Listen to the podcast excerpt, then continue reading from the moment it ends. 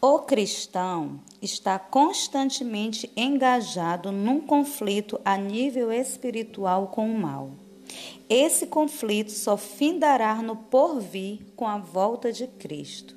Mediante o poder do Espírito Santo, Lutamos todos os dias contra os desejos corruptos dentro de nós mesmos, contra os prazeres deste século e suas tentações, e contra Satanás e suas forças. É o que diz a palavra de Deus. Precisamos ter uma vida cristã sempre alerta para enfrentar as oposições satânicas que surgirão, pois Satanás tentará nos impedir de avançarmos na nossa carreira com Cristo. Para sermos vitoriosos em tempos de batalha, nós precisamos entender algumas coisas. Em primeiro lugar, precisamos saber que as armas da nossa milícia não são carnais. Muitos têm entrado numa luta espiritual com o seu semelhante. Inúmeras pessoas estão atacando outras com falatórios, maldições, invejas, iras. A palavra de Deus é clara ao nos dizer que nossa luta não é contra pessoas, mas contra os principados, contra as potestades, contra as hortes espirituais da maldade nos lugares celestiais, conforme Gálatas, capítulo de número 6, versículo 12. Sendo assim, as armas adequadas para destruir os arraiar de Satanás são aquelas que Deus nos dá. Essas sim são poderosas porque são espirituais e provêm de Deus. As armas da nossa milícia não são carnais, mas sim poderosas em Deus para a destruição das fortalezas. É o que está escrito em 1 Coríntios, no capítulo de número 10, no versículo de número 4.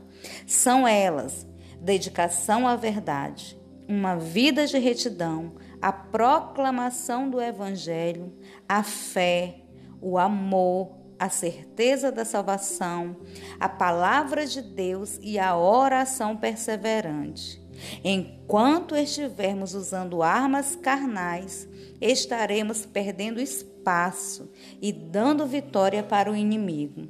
Se usarmos as armas corretas, teremos uma vida vitoriosa e nossas famílias não serão dominadas e manipuladas pelas forças do mal que agem no mundo. A segunda coisa que precisamos entender para sermos vitoriosos em tempos de batalha é que temos que levar cativo todo pensamento à obediência de Cristo. Satanás trabalha diligentemente para estabelecer fortalezas em nossas mentes ele faz isso mediante estratégias e enganos. Por isso, nossos pensamentos devem estar alinhados com a vontade de Deus. Para isso, é bom saber que servimos a um Deus onisciente, que conhece a todos os nossos pensamentos e que nada está oculto a Ele. Está lá em Salmo, de número 94, verso 11. Se tivermos em mente que Deus é conhecedor não somente das boas, mas também das más intenções, seremos mais cautelosos com o que pensamos e não aceitaremos tão fáceis pensamentos que não são bons. A mente é um campo de batalha e Satanás quer ganhar território.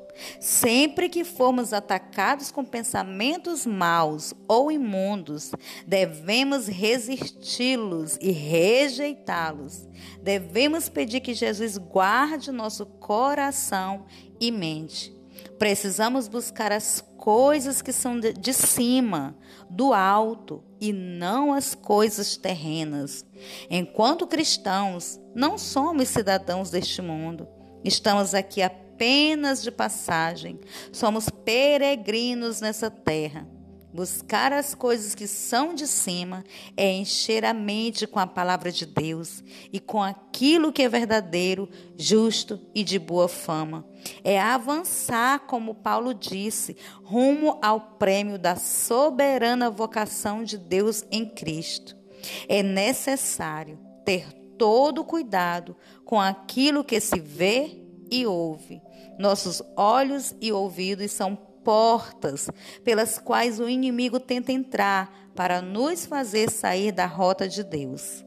A terceira coisa que precisamos para vencermos as batalhas em tempos difíceis é suportar as aflições como bom soldado de Cristo. Em 2 Timóteo, no capítulo de número 2, no versículo 3, Paulo conclama seu filho na fé a suportar as adversidades, permanecendo leal a Cristo e ao Evangelho. Como o soldado, o crente precisa estar disposto a enfrentar dificuldades e sofrimentos e a lutar espiritualmente com toda dedicação ao Senhor.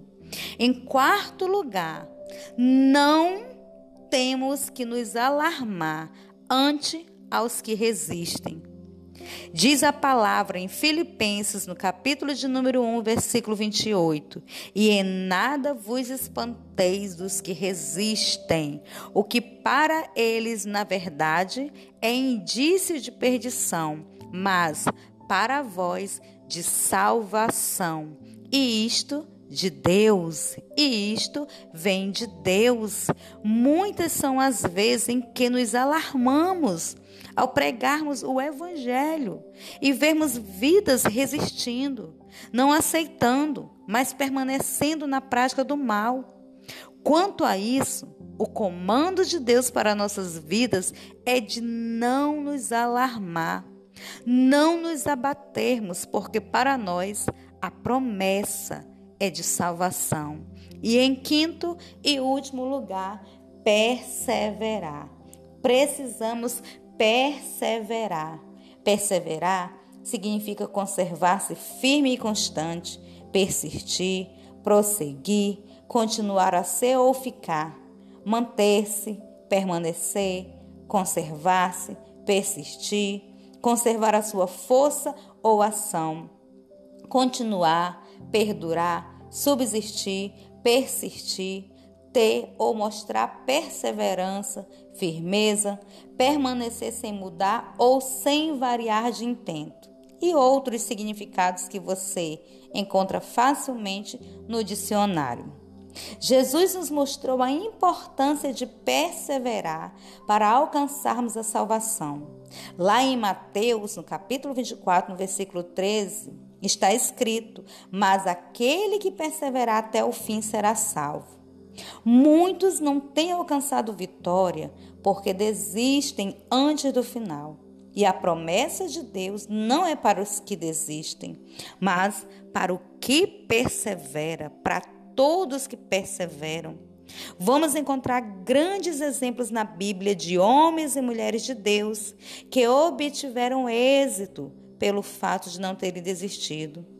Não adianta querermos nos enganar pensando que o diabo não irá nos atacar, pois o inimigo dele é Deus e, consequentemente, todos aqueles que o servem.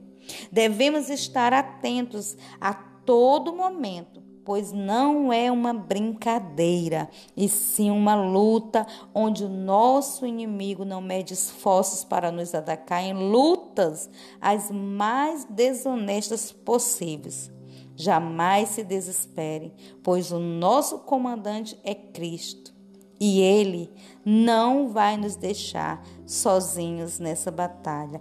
Ele não te deixará sozinho nesta batalha. Amém? Deus te abençoe tremendamente. Reflita nesses cinco pontos e eu tenho a certeza que o Senhor, Ele falará tremendamente ao teu coração.